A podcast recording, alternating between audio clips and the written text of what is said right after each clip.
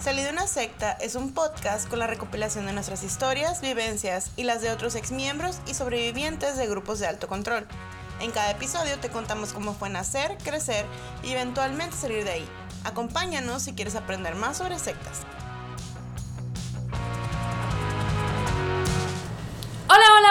Bienvenidos a su podcast Salí de una secta. Mi nombre es Ada Camarena. Y mi nombre es Loami Salazar. Loami Salazar, perdónenme, estoy mormada. Qué buen inicio de episodio. Y esto es Salido en la secta en su jueves apóstata. Este, por problemas técnicos, pues no pudimos subir el día miércoles el episodio. Pero ya estamos aquí con un nuevo episodio que esperamos sea como un poquito más light, un poquito más divertido. Vamos a hablar de temas variados. Les dejamos una cajita de preguntas en nuestro Instagram para que nos sigan por allá. Estamos como Salí de una secta en todas nuestras redes sociales para que nos den follow, nos comenten, vean nuestras stories, nos manden mensajitos, todo ese rollo, ¿no? Pero bueno, en las stories, que siempre mi hermana les deja ahí un montón de cosas muy interesantes, les, dejamos, les dejo ella una cajita de preguntas para que, pues, básicamente nos aventaran todas las dudas que traen acerca de la luz del mundo. Y ustedes, o sea, nosotras llamamos, ustedes respondieron. Y nos dejaron bastantes preguntas, también por Twitter nos dejaron, así que vamos a leer algunas eh, de sus preguntas y pues vamos a comenzar.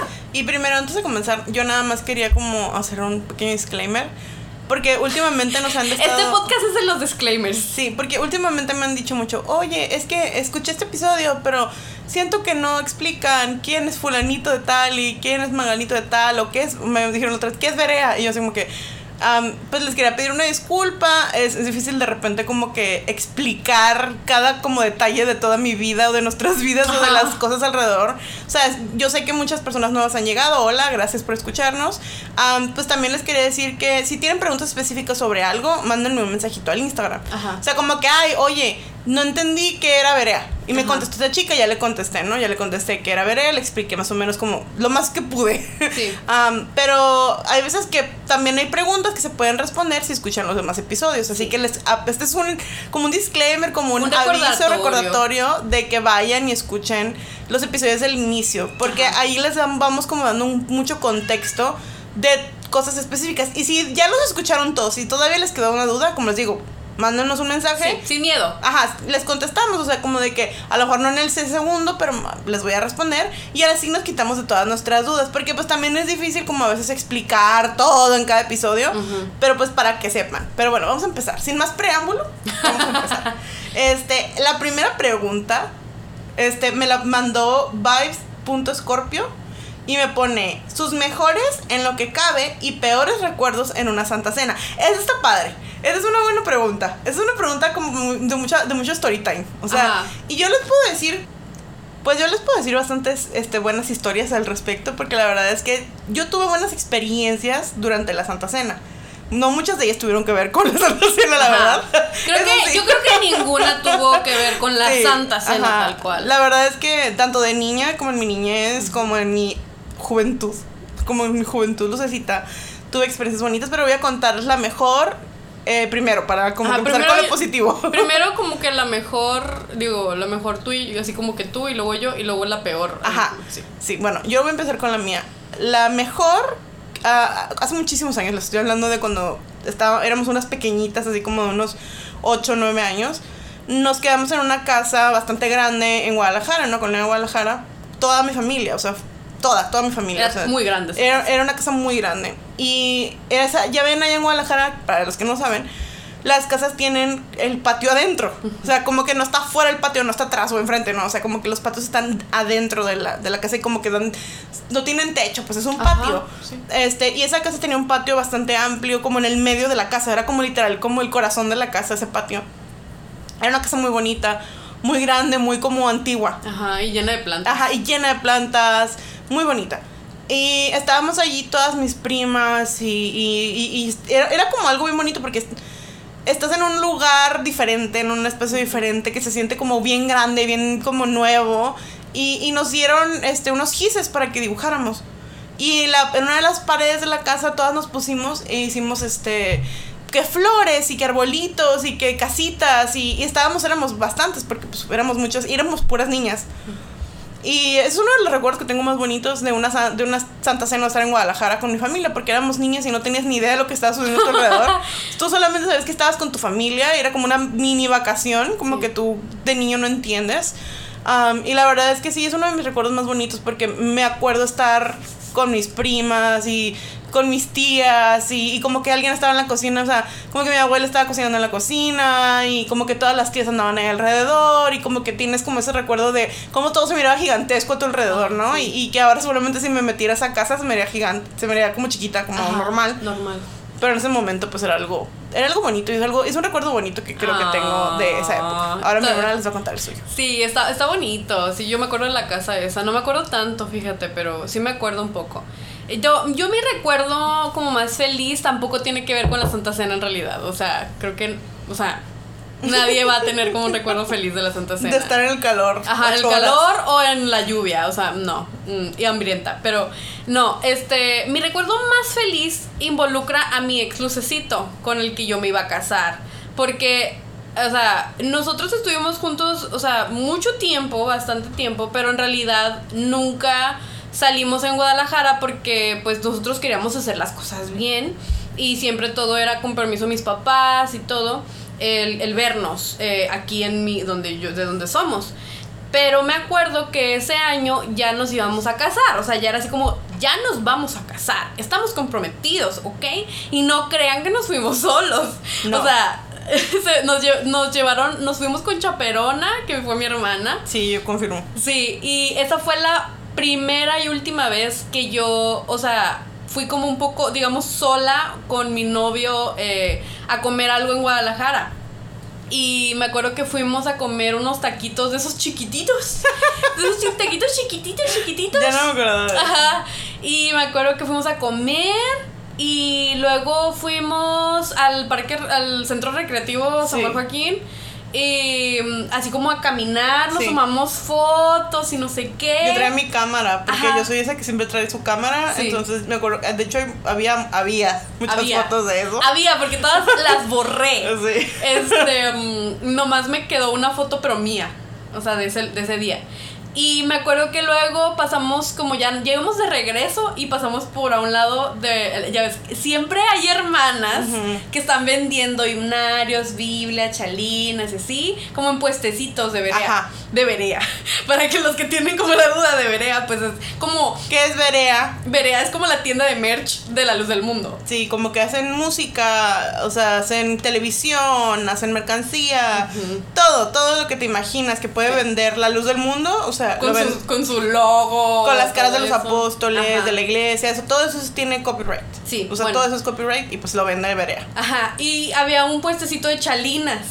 Y mi, mi exnovio Lucecito me dijo, ¿quieres una chalina? O sea, ese es... Que es una la- chalina.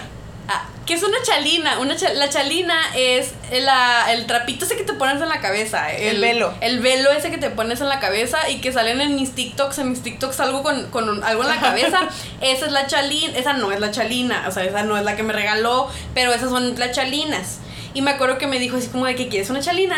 Y que, que tu novio te regale una chalina es la real prueba de amor que existe en la luz del mundo. Porque son caras. Porque son muy caras, o sea, son realmente muy caras. No creen que cuesta 100 pesos. O sea, No. hay chalinas baratas. No, claro. Pero están las chalinas de medallón, que son Sí. las ventas chalinas españolas, que se venden como entre 500 y 1000 pesos. O sea, dependiendo de la calidad de la chalina. Ajá. Y pues claramente me, con- me compró una cara.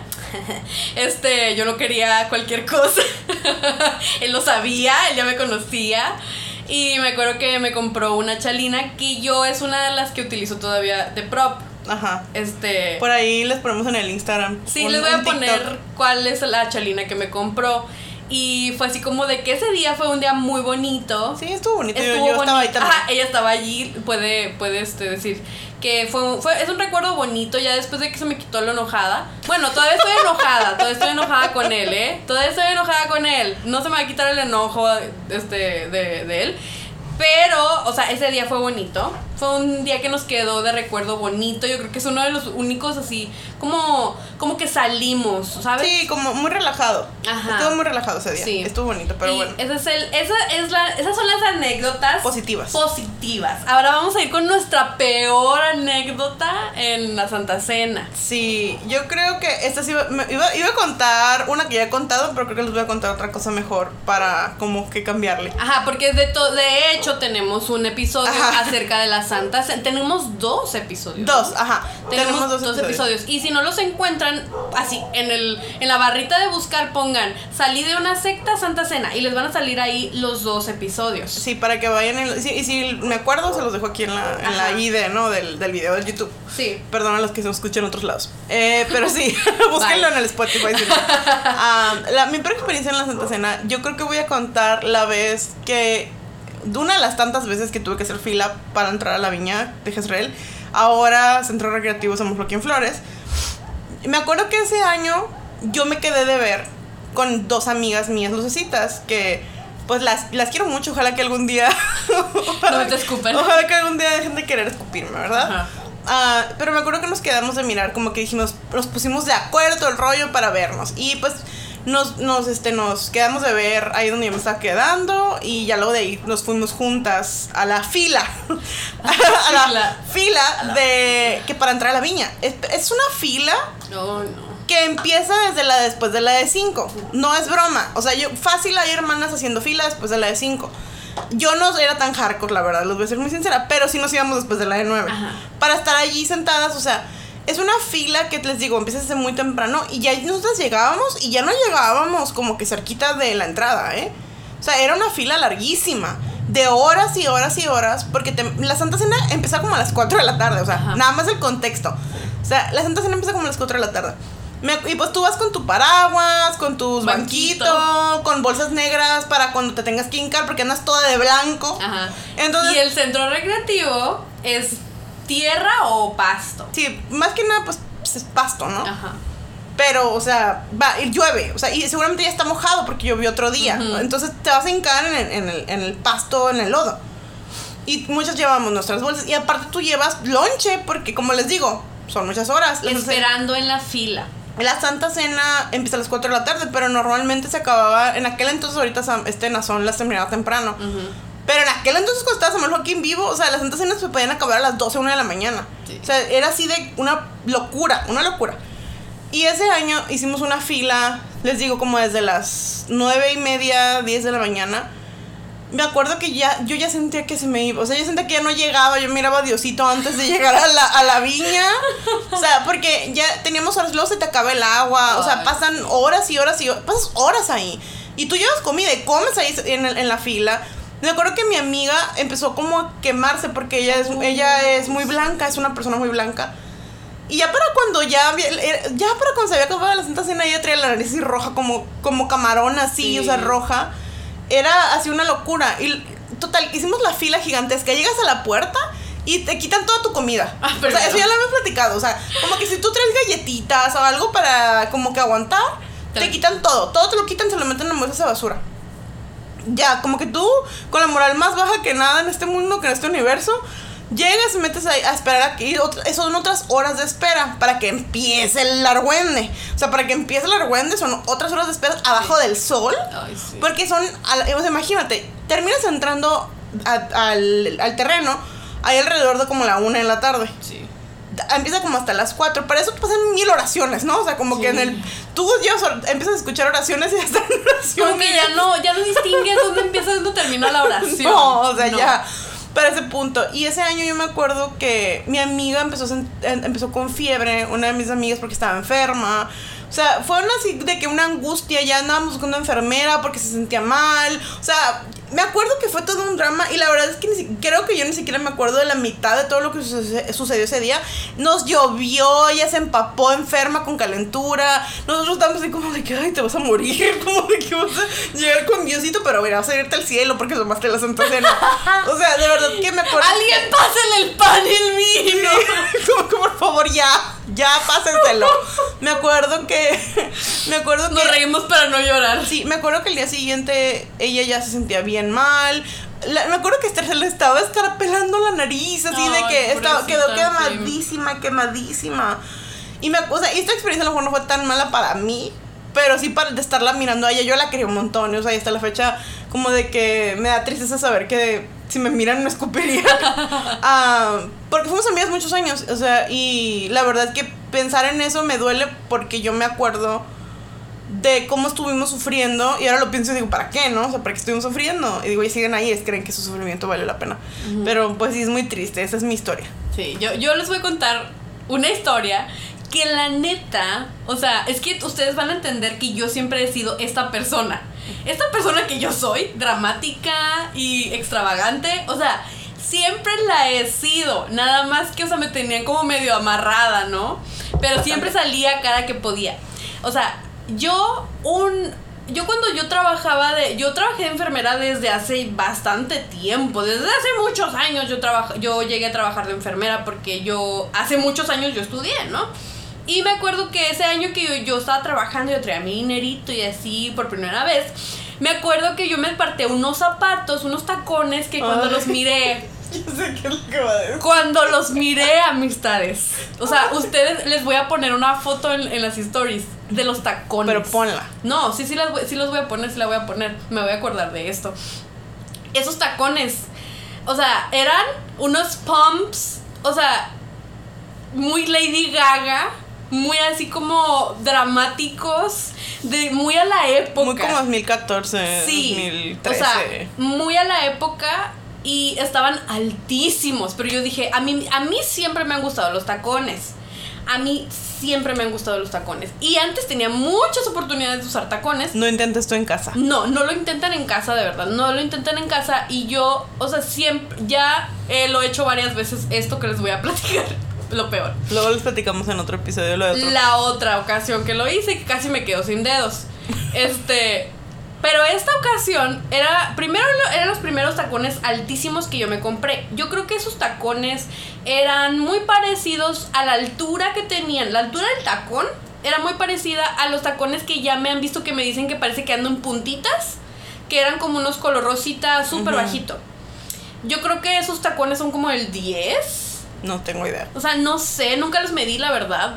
O sea, están súper altos. Pero además, no, no, no solo eran altos, tenían una plataforma. Ajá. O sea, tenían plataforma. Entonces se miraba altísimo ese tacón, altísimo.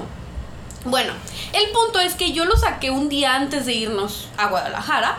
O sea, de la tienda, yo ya pagué lo último. Lo saqué, los agarré y me los llevé a Guadalajara. Y yo estaba en protección civil. Entonces yo nunca había, yo no, dije, yo creo que ni los voy a utilizar.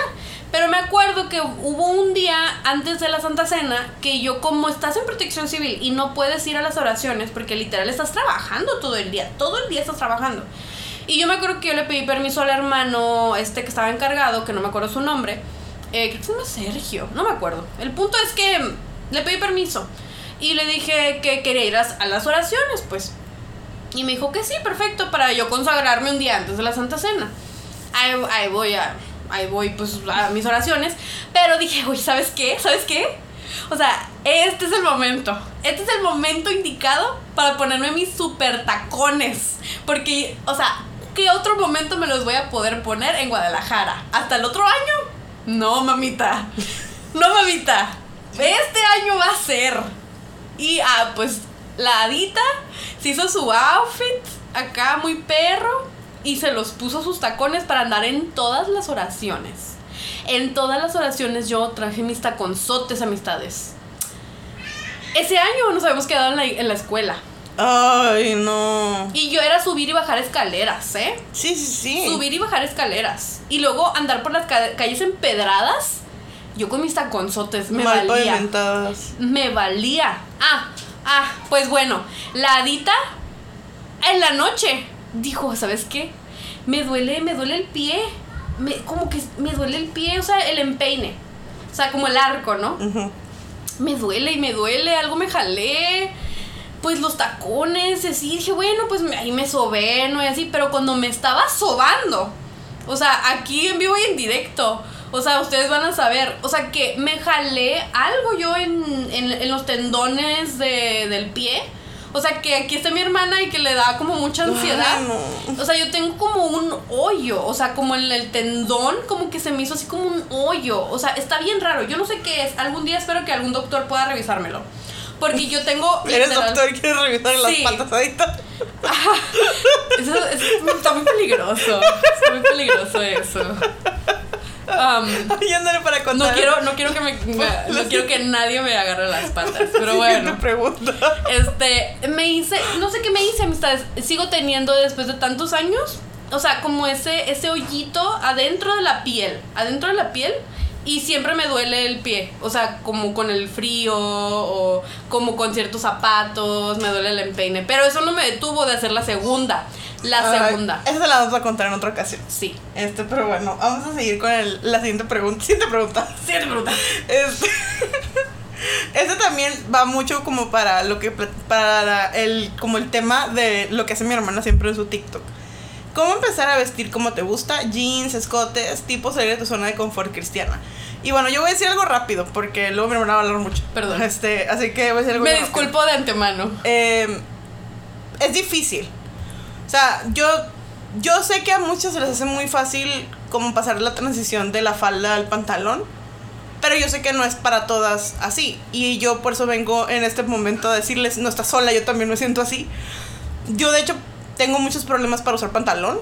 Como que si ustedes se dan cuenta y me, y me ven en, en mi Instagram ahí, como que en mis redes sociales, Síganla en yo Instagram. traigo, sí, mi- ah, se llama Apostatafab mi Instagram, por si me quieren seguir. Am, suelo mostrar, suelo ver, más bien porque lo que me pongo, pues suelen ver ustedes que ando en falda, o sea, ando en falda. Este, porque para, no siempre tiene que ser larga, o sea, pero ando mucho en vestido, como que vestido, faldas, porque es lo que a mí me hace sentir cómoda, porque claramente es mi familiaridad y es lo que toda la vida he hecho. Yo nunca sentí como en realidad esa sensación como de que, ay, la falda, como que la odio. Y, y lo agradezco porque si no hubiera sido más difícil para mí, la verdad. Este, pero los pantalones me causan mucho conflicto. Y yo creo que eh, aquí es de que si te- tú también sientes eso, o sea, se te hace como difícil soltar las faldas o como empezar como a salir de tu zona de confort, hazlo poco a poquito. Yo creo que lo que más... Yo para empezar a ponerme pantalón, lo primero que hice fue como un, como un palazo, como esos así Ajá. como amplios. Y esos son los que yo me puedo poner como tranquila y sin, sin ningún tipo como de problema. Mis problemas son los jeans, pero pues poco a poquito, ¿no? Baby steps. O sea, baby steps, este ya empecé con los pantalones amplios, como que de repente me pongo como que pantalones como más, más elásticos, que como que dan de sí, como que no me siento tan atrapada, como que no siento como que las piernas me sudan en el verano, y, y como esa sensación como de que muchas veces es como que viene desde como lo emocional y lo mental y la inseguridad de que siento como que, ay, es que mi cuerpo no está hecho para ponerse pantalones, ¿no? Pero luego yo misma me digo, o sea, es que no, tu cuerpo está bien, o sea, no tiene nada de malo. O sea, simplemente es que toda tu vida te dijeron que los pantalones estaban mal, de, de todas las maneras posibles, ¿no? O sea, desde que están mal porque las mujeres no deben de usarlos hasta el, se te ven feos. Sí. O sea, se te verían feos porque no es como que sé cómo se te mirarían porque no te los pones, ¿verdad? Ajá. Pero, o sea, no se te van a ver bien, no te lucen los pantalones, o sea, y es como una batalla. Y yo creo que yo te recomendaría, mi consejo no de experta en moda sería que ah, sería que lo hagas poco a poco, o sea, poco a poco busques algo que te haga sentir segura. No, los jeans yo siento que es algo complicado Ajá, de hecho. y hasta para encontrar los que te queden bien, porque es muy difícil a ponerte una, diferente a ponerte una falda. Sí.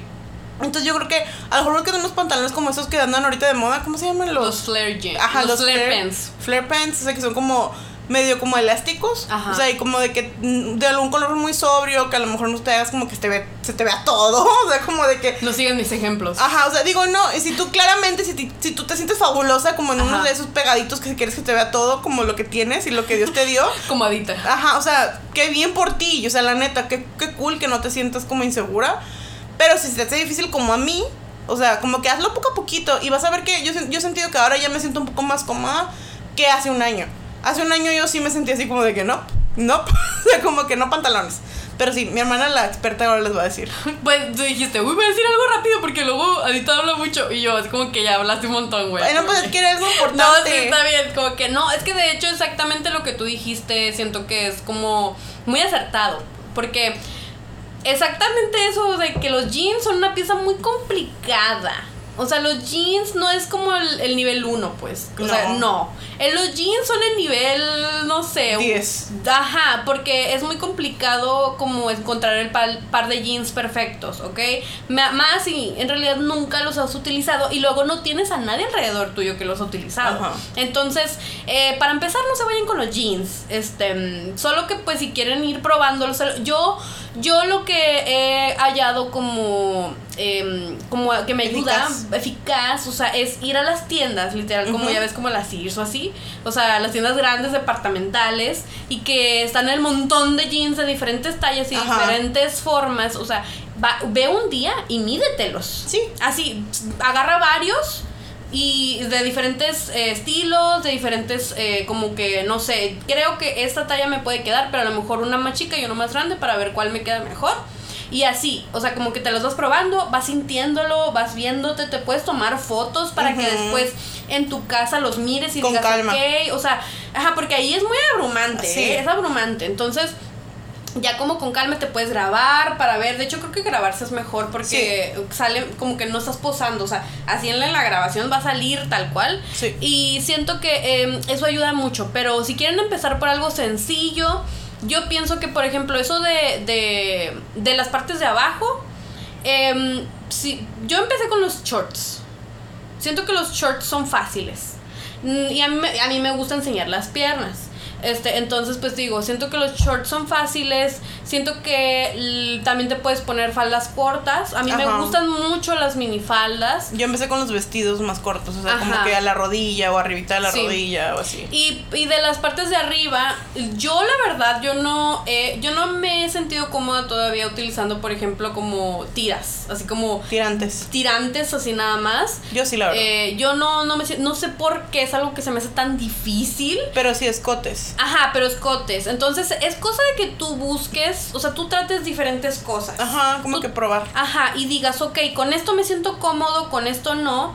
Y la verdad es que no te tienes que forzar a hacer algo que tú no quieres, porque siento que a veces salimos y nos forzamos un poquito a, ay, es que me tengo que poner pantalón. No, no te tienes que poner nada, no tienes que hacer nada. No. O sea, la cosa es que tú un día, si tú decides que tienes frío y que te quieres poner el pantalón o te quieres mover o quieres simplemente dijiste, oye, hoy sí tengo ganas de ponérmelo, te lo pongas, pero si no, no lo sientes y, y si no te estorba tu falda o si no te estorba la ropa que todavía tienes, síguela usando hasta que tú Sí. sientas la necesidad de cambiarlo. O sea, no La te fuerces a nada. La libertad no es la ropa. No. La libertad es poder decidir qué ponerte. Sí. Y cuándo y en qué momento y, y que, Que te hace te- feliz y, y que, que te hace te sentir diga nada. Ah, y que te hace sentir cómoda, o sea, que te sentir yo creo que es lo más importante poder existir en este mundo, o sea, en comodidad. Sí. En todos los aspectos, o sea, entonces sí, o sea, como que si tú te quieres, si un día te gusta un vestido y dices, está bien escotado, pues si tú te sientes cómoda, póntelo, o sea, inténtalo. Sí. Intenta todo. Si sientes Y- que te- se te va a salir la chichi, te pones tape y ya. Sí, o sea, y, y- y lo importante es intentar todo, ¿sabes? O sea,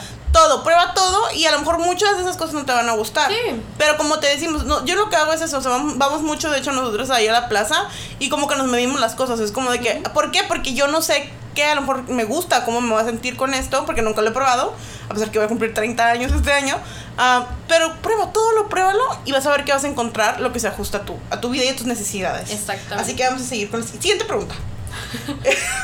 Perdón, tengo que Ah. decirlo. Ok, esto está interesante.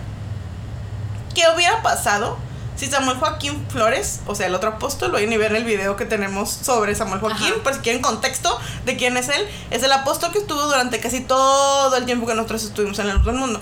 Entonces, bueno, para que sepan bien quién es, vayan y vean el video que hicimos, ya lo tenemos. Este, pero bueno, ¿qué hubiera pasado si Samuel Joaquín Flores hubiera muerto mucho antes? ¿Creen que seguirían ahí? Y, y me- se me hizo como, como tricky, pero muy interesante esta pregunta. Porque antes, o sea, Ajá. No después No en 2014, ajá. o, así, o sea, no, antes del 2014. Porque nos preguntan mucho, si no se hubiera muerto, Ajá. todavía estuvieran ahí. O sea, y eso es algo que siempre les decimos que probablemente yo no creo que ahorita siguiera ahí. O sea, y es que o sea, te- les digo, es complicado. Porque yo, aunque tenía muchos años dudando, cuando él estaba vivo, nunca jamás en la vida me hubiera atrevido como a en realidad A cuestionarlo. cuestionarlo a él. Ujú. Y eso es lo que nosotros hemos dicho mucho. O sea, imagínense qué tan mess up está esto. Y yo lo he dicho en otros, en otros episodios. Yo cuestionaba antes a Dios que a Samuel Joaquín. Así, o sea, yo podía cuestionarte la bondad de Diosito antes que la perfección de la santidad de Samuel Joaquín. Entonces, hablando de que si, ay, si estuviera vivo todavía me hubiera salido, a lo mejor no, a lo mejor todavía estuviera ahí. O sea, a lo, a lo mejor me hubiera salido, pero estuviera como esa gente que está como entrando y saliendo, entrando y saliendo. O sea, estaría como raro, porque hubiera sido para mí más difícil soltar, porque era lo único que a mí me ataba todavía a estar ahí. Pero si él se hubiera muerto antes, ahí está como que la, la, la cuestión, es el cuestionamiento.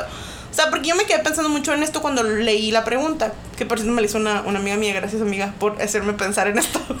Por Ah. hacernos como tener traumas. Sí. Este, y así. Ah, por no, porque se me fue el sueño en la noche. Ah, la realidad es que yo, como les digo, en todas las dudas que yo tenía, yo les he platicado mucho de, de esa cajita de dudas que yo tenía desde muy chiquita.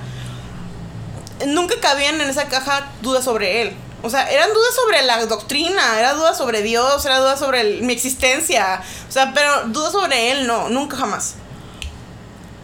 Si él se hubiera muerto antes del 2014, que para el 2014 yo tenía como 21 años, yo creo que yo me hubiera hubiera terminado saliéndome antes y hubiera y el rumbo de la vida que yo tengo en este momento hubiera sido muy diferente, porque hubiera tomado otras decisiones y porque se me hubiera hecho más fácil él no estando, como yo nunca creía en Nazón, o sea, y eso es algo que yo ya les he platicado.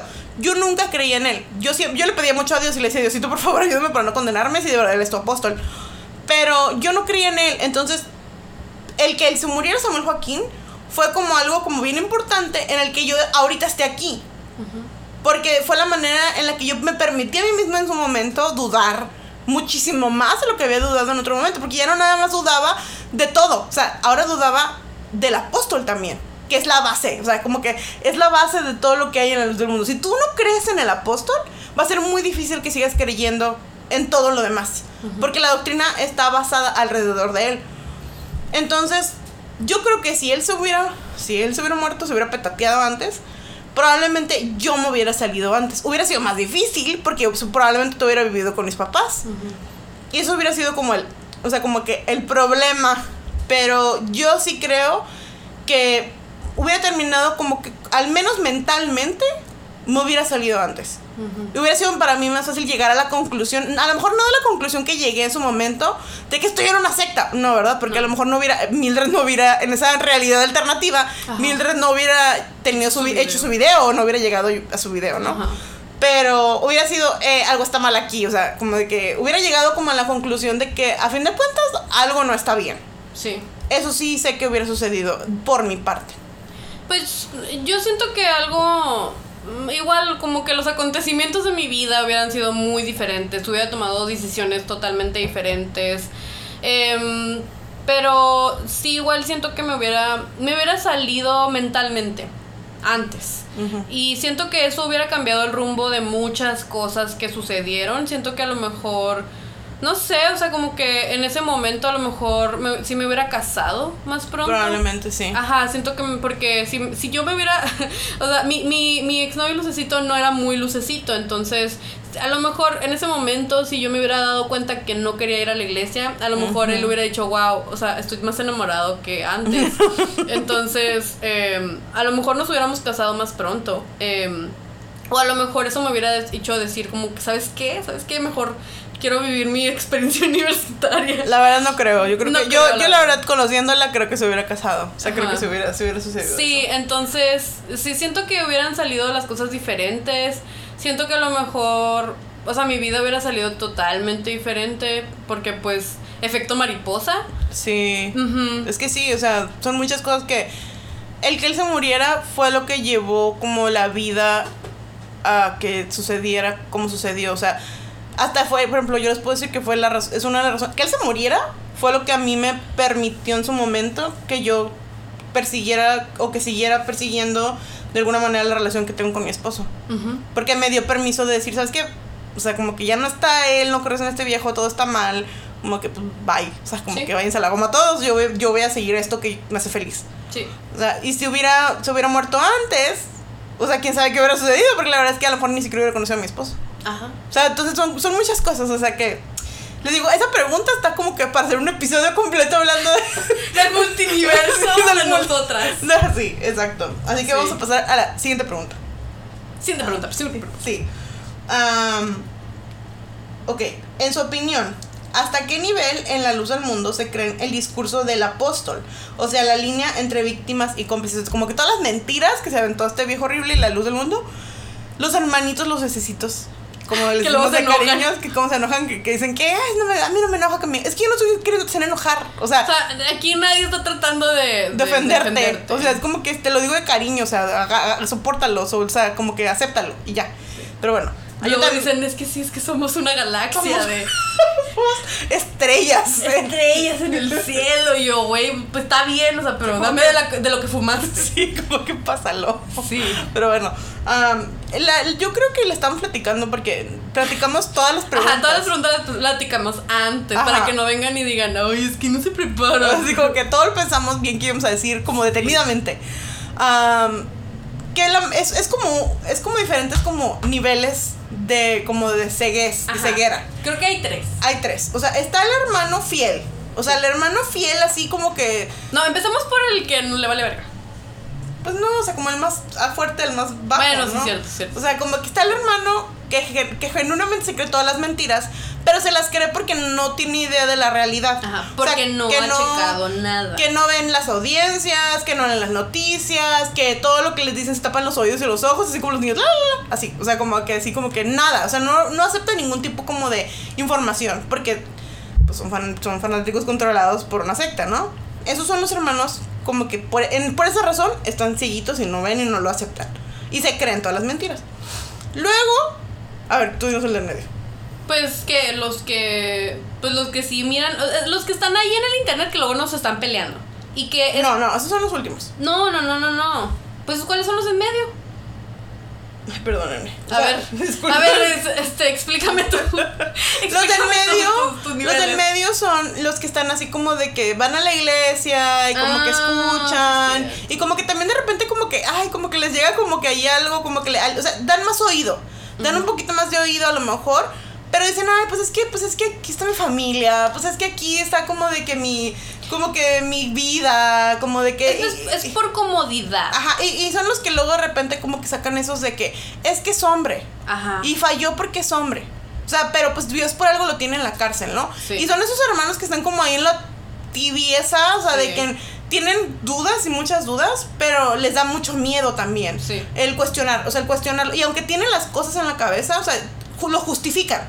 O sea, justifican todo esto de que, ay, pues es que a lo mejor sí lo hizo, pero pues ya Dios lo castigó y pues es que yo no soy nadie para juzgar al apóstol de Dios. Sí, o sea, es que así, ¿no? necesitan como justificarlo porque si no, imagínense, o sea, toda su realidad se les de- desmorona. Entonces, eso, eso te puede hasta dar como... Un brote psicótico. Sí, o sea, Sí. es real, es real. O sea, y, y, y la mente se, se va a proteger. Entonces, Sí.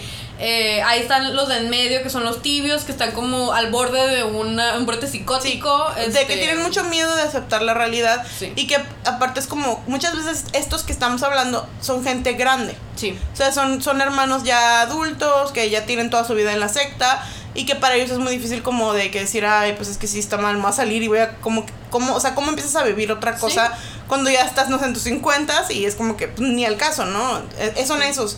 Que a los dos primeros grupos no los juzgamos. O sea, aquí en, esta, en este lugar, en este espacio. O sea, como que hermanos, yo sé que no me están escuchando, pero... O si nos están escuchando, digo. yo O si no alguien les enseña esto, hermano, no los juzgamos. O sea, aquí es como de que entendemos lo que es. complicado. Es feo, es complicado, es traumatizante, Sí. son muchas cosas, o sea, así que no creen que los juzgamos. El tercer grupo sí los juzgamos. Sí. Entonces el tercer, Funados. sí, el tercer grupo son como los como los del batallón Ajá. y el Kazuki y como que la Sara Pozos y toda esa gente rara que este A ver, los vamos a etiquetar aquí. alguien mándeles el video para que O sea, nos escuchen. Sí, o sea, digan que pues sí, o sea, los íbamos a etiquetar, pero la neta yo no me acuerdo de sus users. así Ajá, que, así pues, como que miren, alguien díganles para que, para que luego no digan. Sí. Pero bueno, este grupo son esa gente. Ajá. Y todos los hermanos y hermanas, aquí no, no, no dejamos a nadie afuera. No. Este que luego se meten en las redes sociales y dicen, es que, les estoy diciendo como que estoy escribiendo. Ajá. Es que En no. un teclado, ¿eh? Porque estamos como. Está en la computadora. Ah, son, son boomers. Entonces, que, Ah, sí. es que no es cierto. Eso que estás diciendo es una mentira. Tú, tus palabras te las vas a tragar cuando ven, cuando Dios venga y te castigue y te elimine de la tierra. O sea, como de que tú eres una persona malvada eres, eres una usurpadora, eres una. Todas esas cosas. Sí. sí. Ah, bueno. Esos son el tercer grupo. Sí. Que esos, esas personas tienen toda la información. Sí. Han visto las audiencias, escucharon a Razón decir que se declaraba culpable, casi casi nomás porque no salieron las fotos y la evidencia, Ajá. casi casi la miraron la evidencia. Sí, o sea, pudieron haber visto la Ajá. evidencia y, y hubieran dicho no. Es que yo Deep creo. fakes. Ajá. Deep fakes. Sí. O sea, o a lo mejor sí era él, pero le pusieron una pistola en la cabeza para hacerlo. Sí, como que no, es que Sharim. Ay, no. No, sea, y eso, y no nomás, y no nomás, son boomers. O sea, hay mucha gente joven que Ah, sí, bueno, es, es boomer en corazón. Ajá, Estaba hablando, corazón. o sea, como que de la manera en la que son, ¿no? Como que la manera en la que actúan. Sí. O sea, y es como que algo bien como bien feo y eso sí los juzgamos, o sea, otra vez, o sea, como que les que quede muy claro que a ustedes sí los juzgamos, porque miran toda la información. Hay gente que les ha explicado, yo estoy segura, yo Sí. no, yo no soy una de Yo ellas. la verdad no. Pero estoy segura que hay gente que les ha tratado bueno. de explicar como de que yo he visto a Virginia que les ha tratado de explicar. Está Nadia, que tenemos un episodio con Nadia. Vayan y este, escuchen el proceso legal de la San Joaquín. Pero que para que vean lo inteligente que es, imagínense Sí. que esa persona tan inteligente te está tratando de explicar algo tú, que tú lo entiendas, pues bueno, pues ahí cada quien, ¿no? O que no quieras. Ajá, por eso dije cada quien. Pero la realidad es que es gente que no quiere, no quiere aprender, no quiere entender, quieren quedarse como necios ahí. ¿Y por qué? Porque pues la mayor parte de esos, o sea, la realidad aquí, o sea, y discúlpenme, pero la mayor parte de esos son hombres. Sí. Son hombres que se sienten cómodos estando ahí, son hombres misóginos, son hombres homofóbicos, son hombres como que todofóbicos, o Ajá. sea, como que, que son bien desagradables y que lo único que quieren es tener control sobre otras personas. Y Es- más específicamente sobre mujeres. Sí, sobre mujeres, o sea, y que se la pasan cuando nosotros hemos hablado de como del machismo dentro de la secta, siempre salen brincando y brincan así como de que no es cierto que la luz del mundo. Parece es que cierto, que eso no es cierto. Ana Camarena es una mentirosa. ¡Ah, Camarena es una holgazana! Perdón, pero, Ay, no, no, es que no sí, puedo. Esos son Ajá. las personas.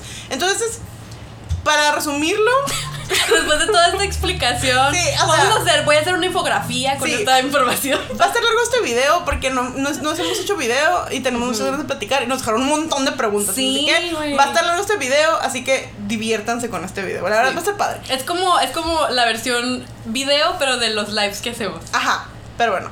Entonces, los que se lo creen, genuinamente porque en su corazón creen que están en el lugar correcto y porque están siendo controlados y no tienen información. Claro, o sea, se lo- hay muchos que se lo creen, pero está en esa parte que no se lo creen, nada más no quieren aceptarlo, que son Sí. este grupo que le estamos diciendo ahorita. Sí, y no que quieren- quieren encubrirlo además, Además. que eso es lo peor de todo. Encubren muchas de las cosas que suceden. Muchas de Xochitl en el episodio que tenemos con ella, por si quieren ir a escucharlo también, tenemos un episodio con Xochitl Martin. Ahorita no me acuerdo cómo se llama, pero búsquenlo, ahí les va, ahí les va a salir. Ahí. Este, am, en ese episodio ella habla mucho de cómo muchas de las que defienden, ellas mismas fueron abusadas. Sí. Y ellas mismas eran abusadoras. O sea, y ellas de todas maneras siguen como encubriendo todo esto. Lo siguen ocultando. Por lo que tú quieras, por miedo, por complicidad, por beneficio como monetario, por lo que tú quieras, o sea, no importa. Pero los mismos que abusan lo, lo, lo ocultan y lo quieren ocultar. Y por ejemplo, yo, pregúntense ustedes, o sea, por ejemplo, el, el viejo ese del batallón cibernético. O sea, como de que, ¿por qué luego le importa tanto como defenderlo? O sea, ¿qué tiene, como qué gana él allí? O sea, o sea, como que ni siquiera da la cara. O sea, por algo no la da, la cara. O sea, por algo no puede él mostrar su identidad. O sea, porque si, o sea, es como que uno, uno habla eh, y pues muestra su identidad porque pues como que pues no tenemos nada que esconder, amistades. Y de, bien decía este, este Samuel Joaquín que nosotros no nos, no nos este, avergonzaba. O sea, decir que éramos Defender cristianos y defender la elección. Sí. Entonces, como de que, ¿qué tienes que esconder? O sea, Gerardo, el, el batallón cibernético. O sea, que. O sea, o estás quemado de la cara y no quieres darla. Ay. O sea, es como de que, pues no, es como de que algo tienes que esconder y por algo no puedes mostrar tu identidad. O sea, y nada más lo único que hacen es controlar la información que los hermanos escuchan acerca del, de la- del proceso legal de Nazón Joaquín y de En- todo lo que sucede. todo. De todo lo que sucede alrededor de todas estas situaciones. Y los hermanos a pesar de que claramente les dicen, les dicen en la iglesia, entre comillas, que ay, eso no, que nomás lo que decimos aquí en la iglesia, pues a fin de cuentas los hermanos escuchan eso Y los para que lo escuchan entran en la tercera categoría. También. O sea, y eso también, o sea, porque. Y, y again, o sea, como que no me importa. Los que. Yo sí juzgo a la gente. O sea, que se mete a esos canales. Y si ustedes se meten un día, que no se los deseo. Pero si un día por curiosidad se meten al canal del ascético Kazuki cuando está haciendo un en vivo, métanse a verlo el live chat. Sí. Y ven las cosas que ponen los hermanos que están ahí. Pura porquería, la Son cosas bien feas. O sea, de verdad, o sea, se los digo de verdad. Hay cosas tan horribles que yo he leído ahí. Cosas muy, muy feas. Que yo ni, en- ni miren, ni con los gentiles, como No. dicen. Ni con los gentiles me ha tocado leer tanta podredumbre como me ha tocado leer en esos chats. Y esa gente es a la que nosotros juzgamos. Y esa es la gente que creemos que está ahí por gusto.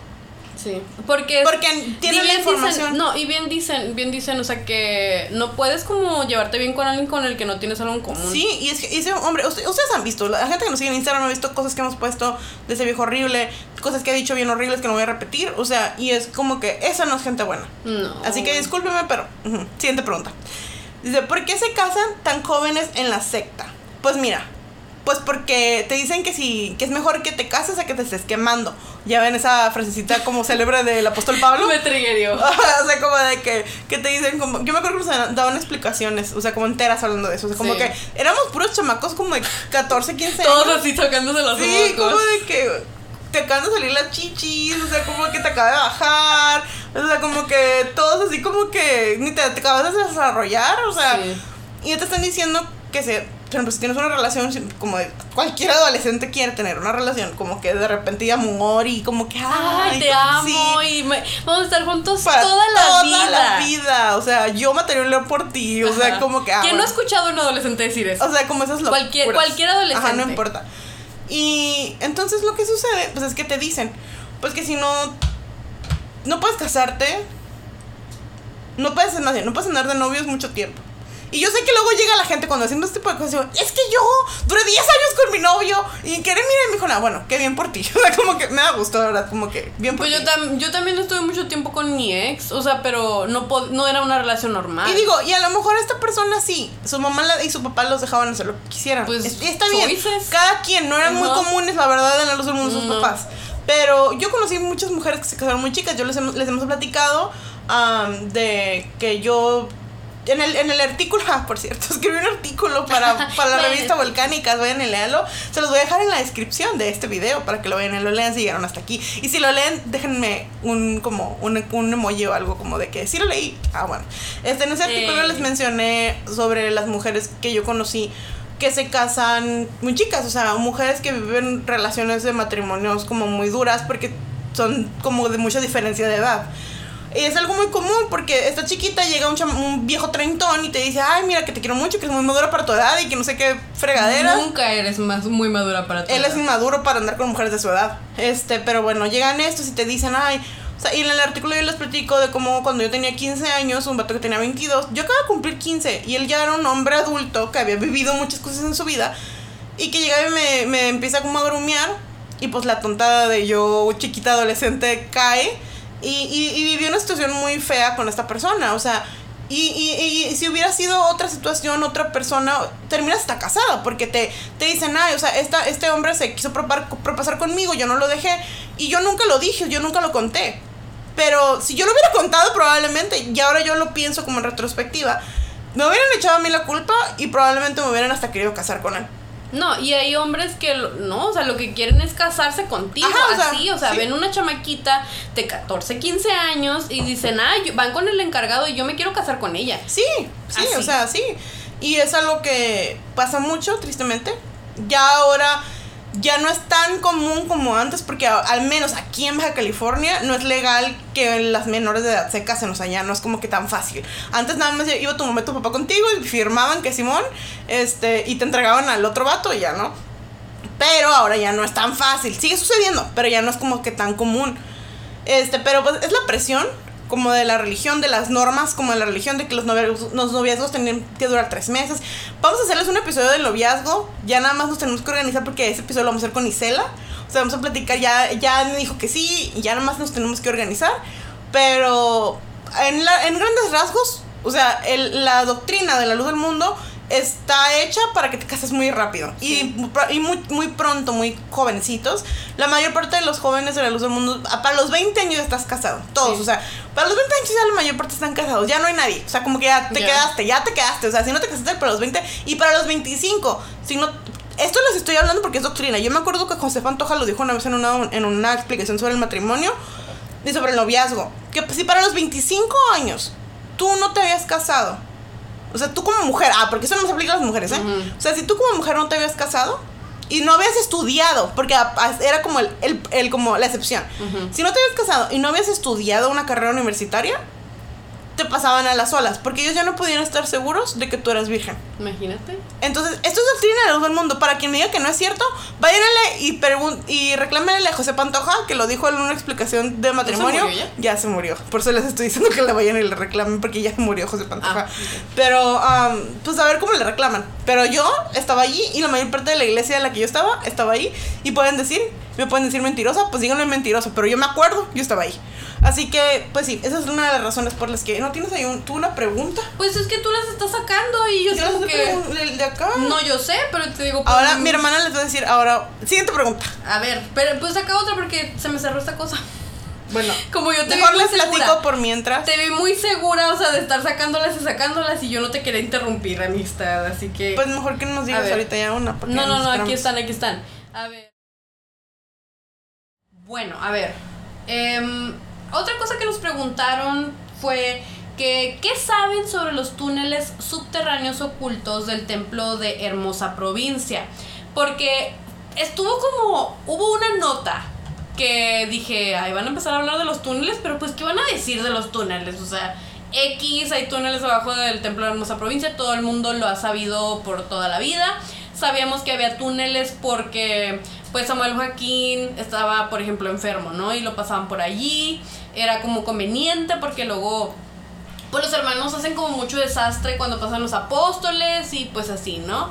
Entonces, lo curioso fue cuando empezaron a hablar de los túneles y la luz del mundo, los voceros, como El que- vocero, uno de los voceros, creo que fue Nicolás Menchaca el que dijo que no había túneles. Ajá, y fue así como de que, pero porque están como negando la existencia de los túneles. Sí, o sea, es, fue algo como muy raro porque yo, de hecho, porque por si no sabían, es la esta es la segunda vez que grabamos esto.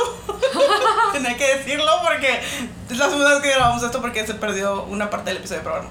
Este, les estaba platicando en la otra parte que grabé que una vez yo tengo un recuerdo muy, muy claro de estar con mi mamá en la glorieta del templo de la hermosa provincia. Para los que no saben cómo que es la glorieta del templo de la hermosa provincia, googleen hermosa provincia, Guadalajara, Jalisco, la luz del mundo. Les va a salir el templo del pastel y alrededor del templo hay así literalmente como una callecita en círculo Sí. que se llama la glorieta. Y allí me acuerdo que estar parada cerca de donde estaba la casa de, de en el que en ese entonces era el apóstol Samuel Joaquín. Y, y de repente como que apareció en el templo, o sea, como que ¡pum! de la Ajá, nada, como que no pasó por la calle, porque para entrar al templo tiene que salir de su casa, cruzar la calle y entrar a la iglesia. Entonces, este, había aparecido ahí y yo me acuerdo que yo estaba chiquita y le dije así como que ella ama, o sea, como que cómo le hizo, ¿no? Como que yo sé que eso muy presente y como que todo ese rollo. rayo. Pero, mamá, ¿cómo le hizo? Y me acuerdo que ella me explicó que abajo del templo, cuando se construyeron, había. Se habían hecho túneles. Ah, porque de hecho, curiosamente, o sea, mis papás estuvieron en una parte de la construcción del templo. Yo creo que la mayor parte de, de mucha gente ayudó en algún punto en la Sí. construcción del templo estando allá. Entonces, se sabía, se sabían que había túneles. O sea, y es, el- es como el conocimiento común, más de los hermanos de Guadalajara. Sí. O sea, como que los que viven ahí, o sea, todavía más, o sea, tienen el conocimiento.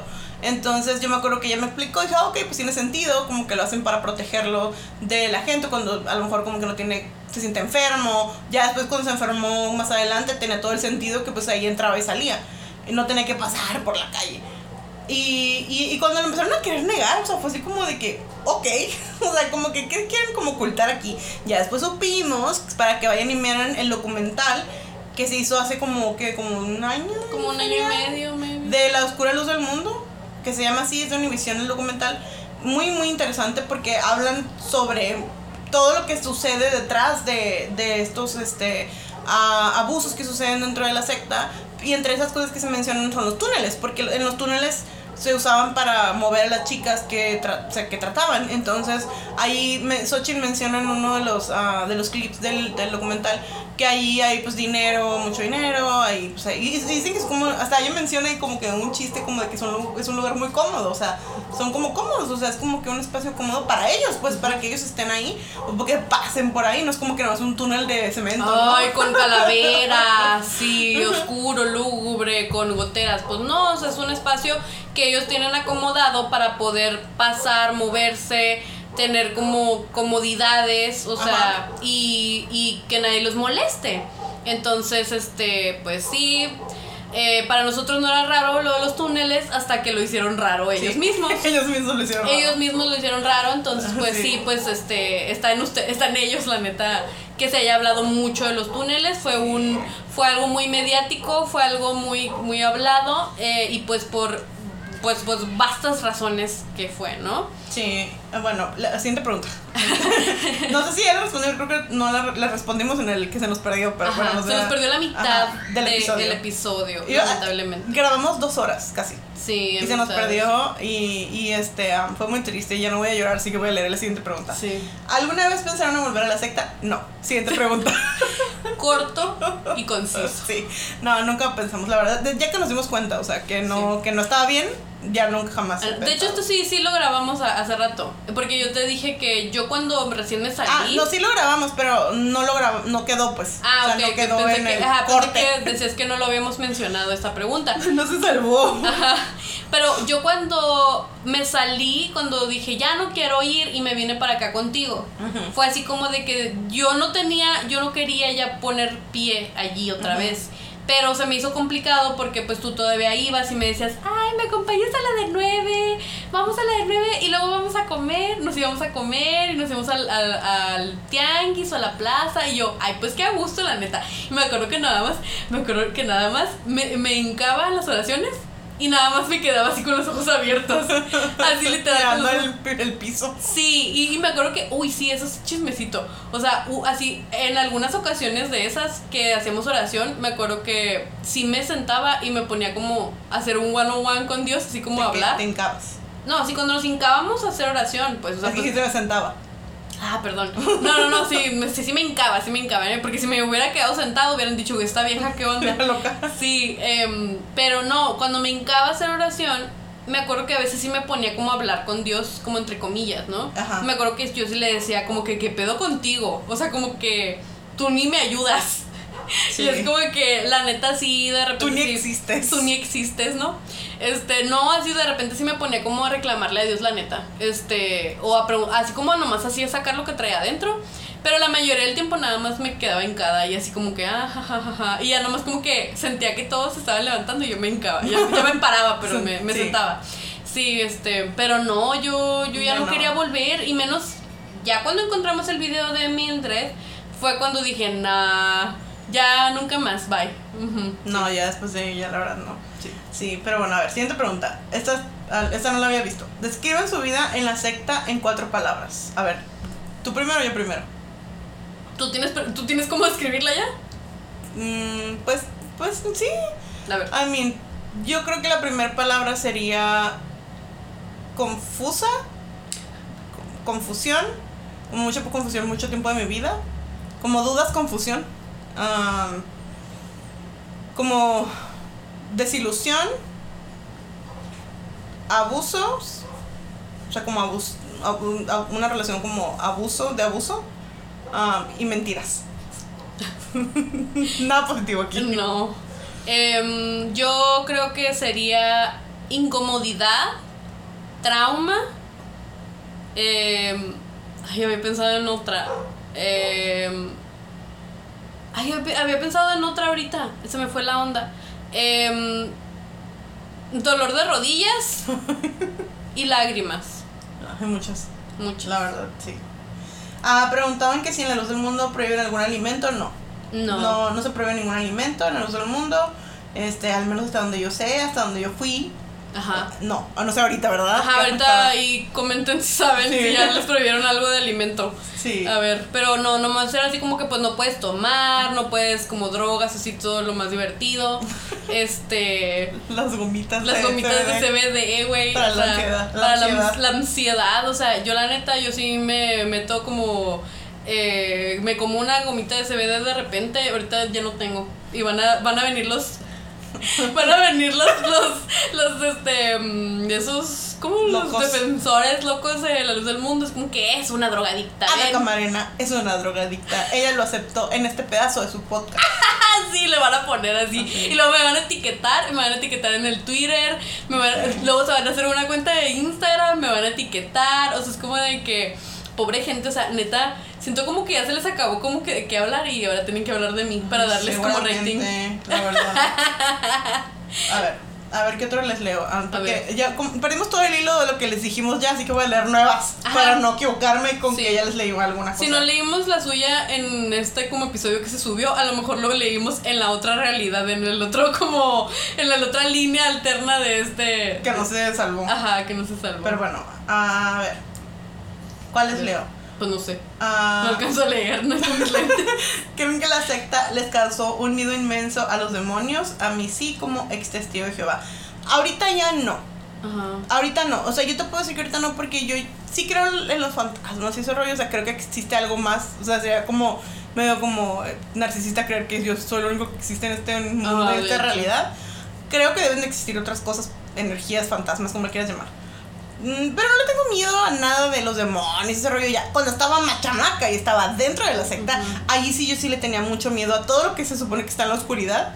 Y más porque te meten mucho miedo como Sí. de, de que te vas, se te va a meter el demonio, o que Dios como que es como de que son cosas de, de Satanás, Satanás está aquí con nosotros y te quiere, como que en los avivamientos de hecho es muy común Sí. que se habla que dicen que eh, Satanás anda allí como que entre, entre ti, pues. Sí. Ah, que hay demonios, No. que hasta de hecho no dejan entrar a los niños a los avivamientos porque dicen que se les puede meter un mal espíritu. De- yo me acuerdo oír que decían, uy, yo sentí que me jalaron la falda o así, y decían, eso fue Satanás, así. Sí. Y yo, güey, ¿cómo que me jaló la falda Satanás? Y decían que ah, había un testimonio de que decían que una hermana que la, le levantaban la falda, le levantaban la falda, le levantaban la falda. Sí. Y le decían que era- había sido como el, pues el, el Lucifer, o sea, el que le estaba levantando la falda. como para, como para distraerla Ajá. de lo que estaba haciendo de pedir la prenda del Espíritu Santo. Sí. O sea, como para desconcentrarla. Entonces, yo siento que existía más miedo en nosotros cuando estábamos dentro y estábamos como súper lavadas del coco acerca de todo eso. Pero yo siento que cuando te sales y más como que nosotras que hemos como buscado mucha información y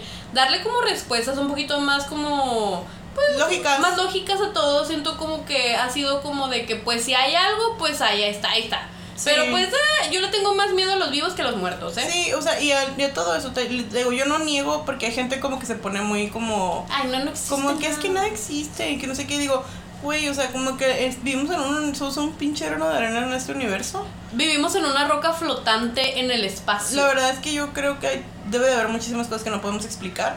Sí. Y claramente hay cosas que tienen explicación. O sea, Ah, yo sí, sí. me considero una persona muy escéptica. O sea, yo no soy de esa gente que todo lo que pasa lo cree que es paranormal, lo que es mal, lo que es el diosito. No, no, o sea, yo soy una persona muy escéptica, pero creo. O sea, yo sí creo. I believe, I choose to believe. Um, pero sí, no, ya, la verdad a mí no me da miedo. Y si a ti te da miedo, pues igual a lo mejor. Pues trata de trabajar un poquito como en, en entender el que eso lo usaban como para controlarnos. También. Es- Está bien canijo, pero eso lo usaban para controlarnos y para mantenernos con miedo. Sí. Entonces sí, o sea, yo creo que eso es una buena manera en que a lo mejor puedes superarlo y, y que no te dé tanto miedito, como que esas cosas como que medio que a lo mejor ni siquiera sabemos si son eso realmente. O sea, a lo mejor ni siquiera es un demonio, a lo mejor es nomás un ente que anda por ahí dando vueltas y pues uno no sabe. No sabe. A ver, ¿qué- a ver, siguiente pregunta. ¿Qué tal si es tu abuelito que anda ahí moviendo cosas y que se murió? O sea, no pasó nada. Esta está interesante. ¿Tenían actividades especiales para jóvenes tipo bandas, clubes, retiros, etcétera? ¿O puro legalismo? Pues mira, el alumno es muy aburrido. Ay, sí. Porque al menos, porque luego me van a o sea, otra vez, o sea, como que lo sé, es que en mi iglesia sí hacíamos actividades. Ah, mira, acá ah, me acuerdo que había un grupo, equipo de fútbol de los mismos de la iglesia. Ajá. Los hombres tenían su equipo de fútbol. ah, pero no había retiros acá en la luz del mundo. No. No, había. que Los retiros son malos. O sea, si han visto el TikTok últimamente, Uy, andaban dando vueltas como el montón de. como de de Historias historias de retiros. retiros. Sí, busquen retiros en TikTok y seguramente los van a salir. Súper, súper horribles historias, ¿verdad? Pero no, acá no hay retiros, no hay como que... Hacían en Estados Unidos, aquí en México, hasta donde yo sé, no. En Estados Unidos les hacían reuniones en un rancho, perdón. O sea, les hacían reuniones en un rancho que tienen de los Joaquín, en California.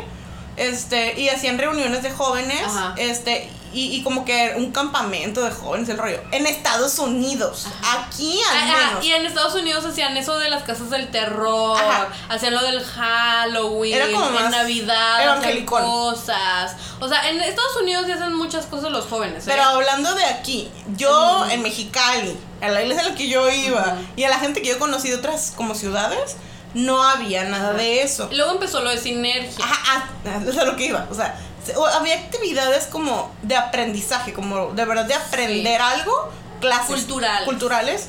Este, tuvimos clases, yo tomé clases de violín, mi hermana tomó clases de teatro. De canto, teatro, Ajá. inglés.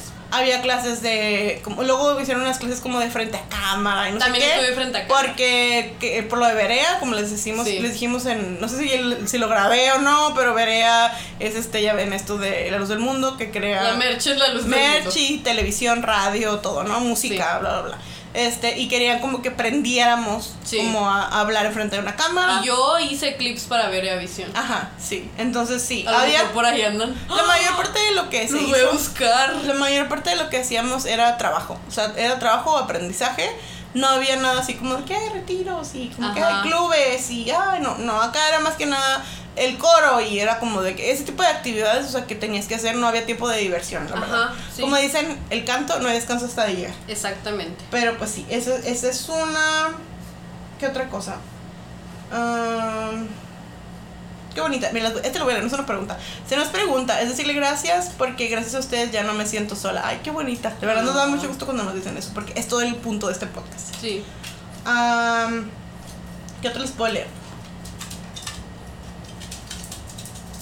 ¿Qué más? ¿Qué más? ¿Qué? Ah, pues me preguntaban también cómo era el asunto como para un, cómo reclutan. Este, y acá lo que sucede es que mm, es, mm, obreros, porque hay obreros y hay gente que va y platica. Cuando yo estaba chamaquita y yo iba a la obra, teníamos una manera como de predicar muy diferente a la que creo que ahora llevan. Antes íbamos como por puntos. El primer punto era el alma y luego ya como que te ibas acercando como más. Al final, el último punto que se hablaba era el de la elección. O sea, tú llevas con la gente y les sabes, o sea, te has preguntado, me acuerdo que nos decían que les dijéramos así, te has preguntado qué va a pasar con tu alma o qué has preguntado qué es tu alma y dónde va a llegar cuando Te te mueras, o sea, cuando pierdas la vida. O sea, y ya como que le empezabas a decir, mira, el alma es esto, aquello, y les empezó la Biblia, y como que si no, ya. Y si la gente te quería seguir escuchando, al siguiente que lo visitabas les explicabas el siguiente tema. Ya la verdad no me acuerdo de todos los temas que hablábamos, porque les estoy hablando hace mucho tiempo. Pero eran muchísimos temas que se tocaban antes que el final, el tema final que tú les das a la persona. Si ya te habías soportado todos esos temas, o sea, el final de la elección. Porque era el más difícil como de digerir, como nos decían en ese entonces. Y yo me acuerdo que hasta fui a unos estudios como para poder predicarle a la gente Ajá. todo el rollo. Ah, ahora decían que lo primero que le hablaban a la gente era la elección, por eso es tan difícil que la gente se una ahora. Ah, la verdad es Y que... no solo se mete en el pie, la verdad. Sí, ah, era- e- e- es algo es algo que es muy... Es que la luz del mundo, la, la manera en la que adoctrinan a la gente, pues usan mucho el love bombing, o sea, como todas las sectas, te hacen sentir como que, ay, mira, si somos hermanos y hay un apóstol que nos une. No, y luego van mucho como que- con los viejitos, Ajá, por ejemplo. Van con gente muy dan- vulnerable. Muy vulnerable. Y por ejemplo, les llevan despensas que son pagadas por los miembros. Los llevan como, por ejemplo, si necesitan ir al doctor, los llevan. Los acompañan, los que les platiquen porque son viejitos solos, que no tienen como apoyo de nadie. Entonces, los viejitos como que dicen, ay, pues mira, esta gente es muy buena, a lo mejor debería de unirme a su iglesia. O ¿no? gente enferma, o gente con problemas, o sea, siempre. Yo me acuerdo mucho que llegamos a ir, o sea, y eso ahorita que me acordé, llegamos a ir a una casa de una señora en el que tenía un hijo que estaba enfermo. Y ella fue la que nos llegó a recibir, como me acuerdo muchas veces. También llegamos a ir con una hermana que se había salido, que era que se había, se había salido de la iglesia porque se sentía muy dolida porque cuando se murió su mamá nadie había ido al funeral. Oh, sí, porque se, se murió en las épocas de la Santa Sí, y nadie fue al funeral de la mamá de ella y ella está, se sentía muy triste de que nadie la acompañó. Sí. Este, y así, o sea, como que la luz del mundo, como lo que sucede es que tú tienes que, para, para poderte bautizar, no sé si se alcanzó a grabar eso en, el, en lo que grabamos antes, se ha perdido, pero les comentaba que los requisitos para poderte bautizar son, son tres. El que tú crees en la elección, o sea, en Diosito, en Dios, en la elección, en la doctrina, pero principalmente en la elección, te bautices, eh, te, te, van, te bautizan y que recibas el Espíritu Santo. Si no sabes qué es el Espíritu Santo, ve el episodio que tenemos de los avivamientos, ahí te lo explicamos. Pero esos son los tres requerimientos para la salvación. Claramente tienes que tener obras, que es trabajar en todo lo que se hace en la luz del mundo. Pero para nada más para entrar, eso es lo que tienes que hacer. O sea, esas tres cosas tienes que hacer para poder ser un miembro de la luz del mundo. Como les decimos, es, no es tan común que gente de afuera se bautice. O sea, como que uno o dos, como que de repente, que ya luego no los vuelves a ver. O sea, como que llegan y luego se dan cuenta de que hicieron y se van. O sea, ya no regresan. Así que sí, esa es la pregunta. Y pues, este, vamos a seguir con una, una final para terminar este episodio y que no se nos te pierda otra vez. Bueno, pues la última pregunta para terminar este episodio en una en un tono positivo es la cosa más favorita que han incorporado en su vida que antes no podían hacer. Y yo decidí que no iba a ser algo que yo no podía hacer, o sea, sino lo que realmente creo que es mi cosa favorita desde que salí de la secta que tiene que ver más con el ver a crecer a mi hija en libertad. Esto ya lo había dicho, de hecho, ahorita que se nos perdió lo del episodio. pero creo que el verla ser, eh, convertirse en lo que ella es, en quien ella va a ser en el futuro. Mi hija tiene cuatro años, o sea, es una niña pequeña todavía. Pero les platicaba un poquito sobre una situación en la que yo me acuerdo que cuando yo tenía como un añito, mi mamá, de las últimas veces que mi mamá llegó a venir a mi casa, sorry mamá por esto, pero pues es la verdad, ¿no?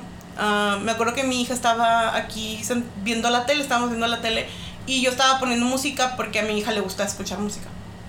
Y puse un video que le gustaba mucho y yo como que no lo pensé mucho, aunque no estaba aquí, era mi como normalidad y simplemente le puse la canción. De la canción de Sam Smith que se llama How Do You Sleep, por si la quieren escuchar y saber cuál es. Eh, en ese video él baila, o sea, él tiene una coreografía el video. Y a mi hija le encantaba ver ese video y le encantaba hacer como el bailecillo, ¿no? Que hace Smith. No igual, pero pues como un bebé, ¿no?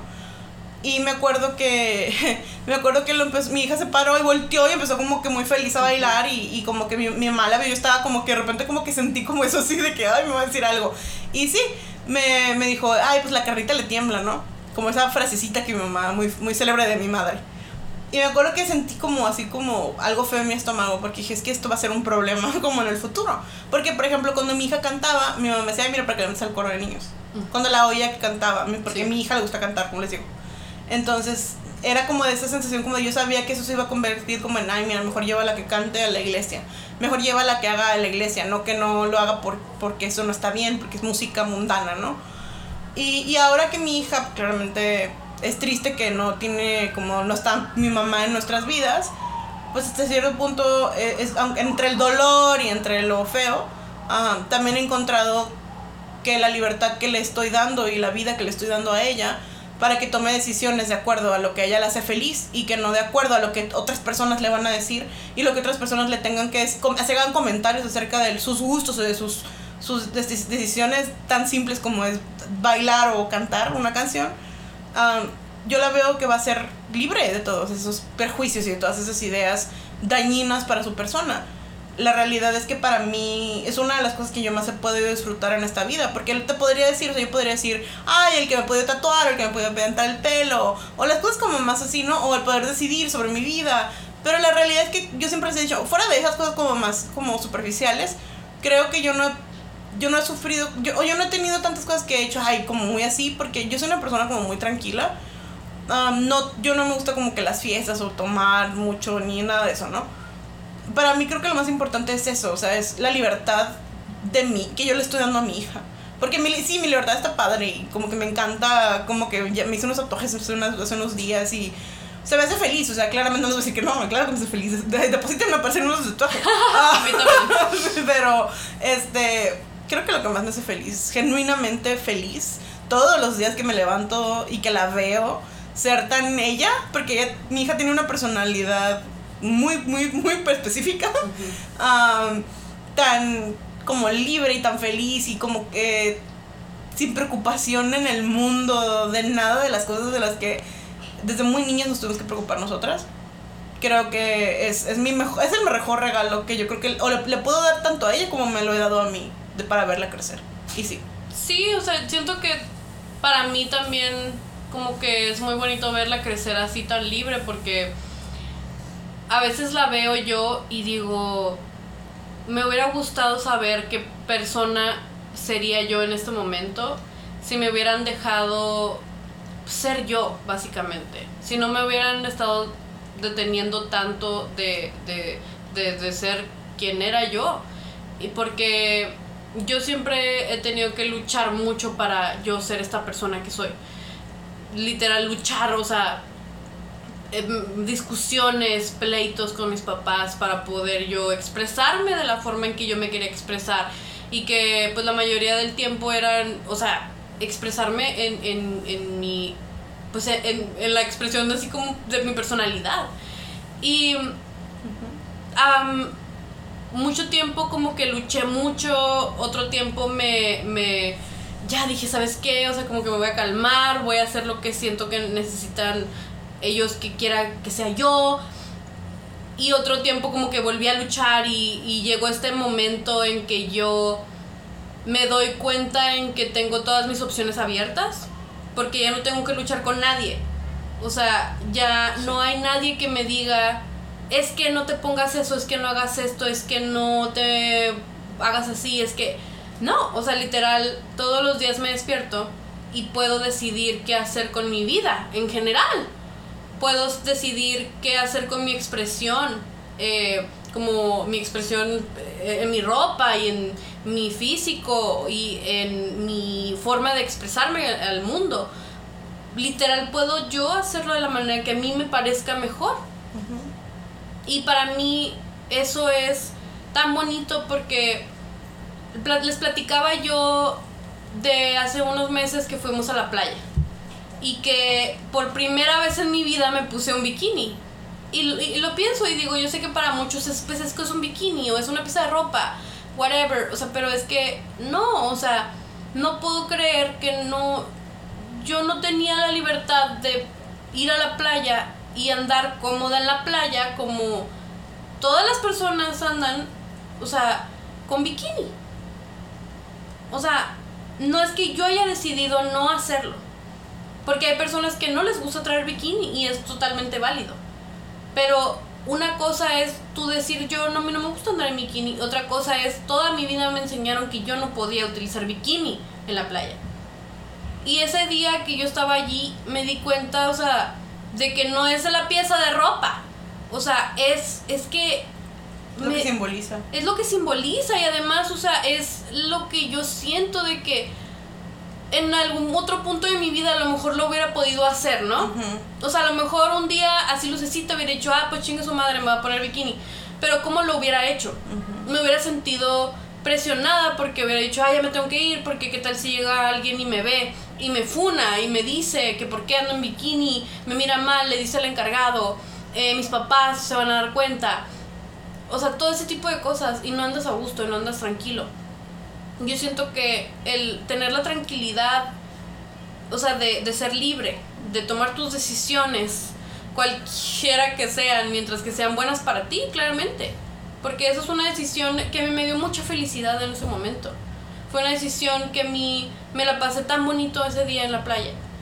Y lo pienso y digo, es, eso para mí, o sea, es, es, es la felicidad y, y, o sea, poder simplemente decidir qué hacer con tu vida. En todos los aspectos. En todos los aspectos, o sea, y, y, y la ropa y todo eso, los tatuajes y eso, es como nada más la puntita del iceberg de la felicidad. Sí. O sea, de allí surgen muchísimas otras como situaciones donde te das cuenta de que para lo que la gente es tan normal, o sea, para nosotros no. Y, y se siente muy bonito como que poder apreciar todas esas cosas chiquitas. Sí. La verdad. Muy bonito, la verdad. Ver la vida, empezar a ver la vida con otros ojos. Sí. Porque la, ves, la empiezas a ver con otros ojos y te ves a ti mismo con otros ojos y te das la oportunidad de tener experiencias que nunca pensaste que ibas a tener y de vivirlas y de decir, wow, o sea, qué bonito se siente poder simplemente existir en este planeta, en este mundo, Sí. sin miedo y sin culpa. Y, y yo creo que como, como hemos dicho, o sea, en la libertad es la ausencia de miedo y creo que eso es la verdadera libertad, son que les, se les llene de espuma de boca los lucecitos. O sea, esto es libertad.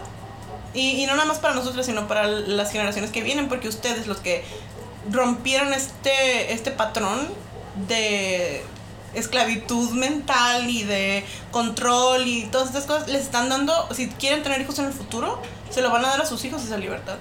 Y el cambio y, y el, el, la el cambio de perspectiva y de, de, de visión de la vida, ellos lo van a tener también. Y lo van a agradecer. O sea, y creo que es algo bien bonito que para uno como padre, como madre, o sea, dices tú, es que no puedo creer lo difícil, lo difícil que es, pero lo mucho que vale la pena.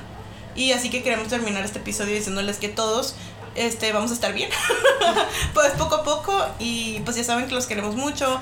Eh, me- si no leímos tu pregunta, probablemente se quedó en el episodio que se nos perdió y que ya no quisimos repetirlas para no repetir. Porque pues a fin de cuentas no, no le pude escuchar todo lo demás que grabamos ahorita. Pero vamos a hacer una segunda parte, ya que lo ponga y lo suba y todo, pues ya que sepa bien qué dijimos. Este, la vamos a hacer una segunda parte de este preguntas y respuestas. También si quieren nos pregunta, pues mándanosla y a lo mejor la leemos también. Este, es difícil leerlas todas porque eran un montón, la verdad, yo no me lo esperaba, llegaron un montón de preguntas. Así que pues muchas gracias por escucharnos. Si llegaste a este, a este punto del episodio, déjanos un emoji de un corazoncito amarillo para que ahí queden los comentarios del YouTube, del YouTube del video, porque luego me lo dejan en el live chat del estreno Ajá. y no, no, del para que se quede allí para contestarles yo también unos corazones. Sí. Y, este, y pues ya saben que los queremos un montón. Muchas gracias por todo su apoyo, gracias por tenernos chance. Si de repente en estas semanas les fallamos con algún episodio es por la computadora. De verdad nos está fallando. Ahorita nos borró la mitad de lo que ya habíamos grabado. Este, vamos a ahí como que a lo mejor les, este, les, les empezamos a vender ropa o algo como para que nos, apoyen en el Instagram, este, para poder comprar una computadora. Como de que por favor apóyennos. al contrario de lo que dicen los lucecitos, nosotras no ganamos mucho de esto. No. Entonces, am, pues sí. Ah, apóyennos, esperemos que podamos traerles contenido de calidad muy pronto, eh, mejor, más, de con más calidad, porque ya nos esforzamos mucho Sí. para hacer esto, pero Mejor, mejor. de mejor calidad. Mejor producido. Mejor producido, ajá. Pero pues ya saben amigos que estamos en redes sociales como Salido una secta, en Instagram, en Facebook, en Twitter para que nos sigan, nos den, nos dejen un comentario, nos dejen un like, eh, déjenos un mensajito también si necesitan, si tienen dudas acerca de lo que acabamos de platicar, pues ya saben que nos pueden dejar mensaje.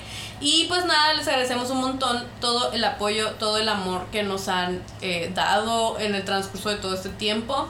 Eh, la comprensión también de estas situaciones que pasan de la vida y de la tecnología. Y pues nada amigos, ya sabemos, ya entendimos que la luz del mundo es una secta y también una red de trata de personas y de crimen organizado. Espero que sí. Hasta la próxima, los queremos mucho. Bye. Bye.